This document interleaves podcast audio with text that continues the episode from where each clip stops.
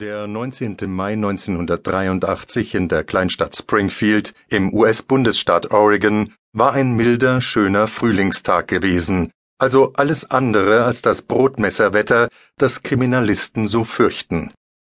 Die Beamten der Polizeistation konnten eine ruhige, angenehme Nachtschicht erwarten.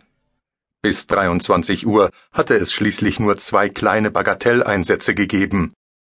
Beim ersten war ruhebedürftigen Nachbarn eine fröhliche Party zu laut gewesen. Beim zweiten hatte ein Mann in einem Vorort seine Frau angeblich mit dem Gewehr bedroht, doch als die Streife kam, schliefen beide friedlich in ihren Betten. Der Anruf, der alles ändern sollte, kam um zehn Minuten vor Mitternacht aus der Notaufnahme des örtlichen Krankenhauses, dem Mackenzie Willamette Medical Center. Drei Personen mit Schusswunden eingeliefert. Zustand äußerst kritisch. Sofort wurden alle Einsatzwagen dorthin beordert. Die Situation vor Ort war weit schlimmer, als es der kurze Anruf hatte erwarten lassen. Die drei Verletzten waren Kinder im Alter zwischen acht und drei Jahren, zwei Mädchen und ein Junge. Das älteste Mädchen war bereits bei der Einlieferung tot gewesen. Um die zwei anderen bemühten sich die Ärzte in der Intensivstation, doch ihr Zustand war äußerst kritisch. Alle drei waren durch Schüsse in die Brust verletzt worden. Brustwunden sind bei Kindern besonders heikel, da die lebenswichtigen Organe sehr eng zusammenliegen. Die Kinder waren von ihrer Mutter zur Klinik gebracht worden.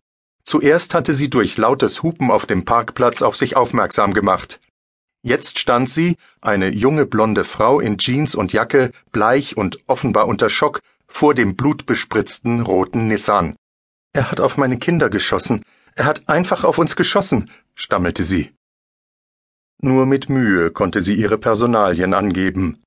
Ihr Name war Diane Downs. Ihre Kinder hießen Christy, acht Jahre alt, Cheryl, sieben und Danny, drei. Cheryl war tot. Erst als man ihre Eltern geholt hatte, konnte sie erzählen, was passiert war.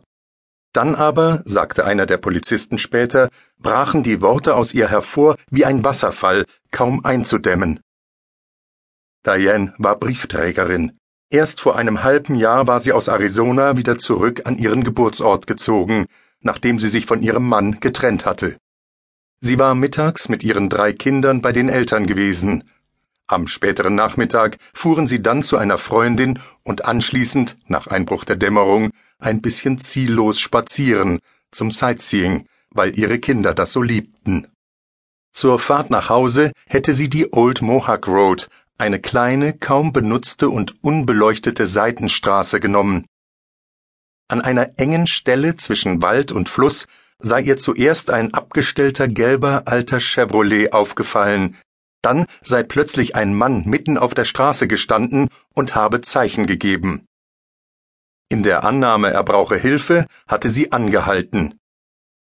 Doch kaum hatte sie gehalten, habe der Mann eine Pistole auf sie gerichtet, sie aus dem Wagen gezerrt und das Auto gefordert. Als sie so tat, als würde sie die Schlüssel in den Wald werfen, öffnete er die Türen, erst die vorderen, dann die hinteren und schoss je zweimal auf die hilflos im Auto eingesperrten Kinder. Dann sei sie auf ihn losgegangen, und er habe auch auf sie gefeuert, aber es war ihr gelungen, ins Auto zu springen und davonzufahren. Die Personenbeschreibung, die sie von dem Attentäter gab, war trotz der Dunkelheit und des Schocks, unter dem sie gestanden sein musste, merkwürdig genau und detailreich. Er sei mit Sicherheit ein Weißer gewesen, unter dreißig, mit unfrisiertem, langem, dunklem Haar, etwa einen Meter groß, zwischen siebzig und achtzig Kilo schwer, hatte Bartstoppeln und trug Jeans, eine Jeansjacke und ein schmutziges, verwaschenes T-Shirt.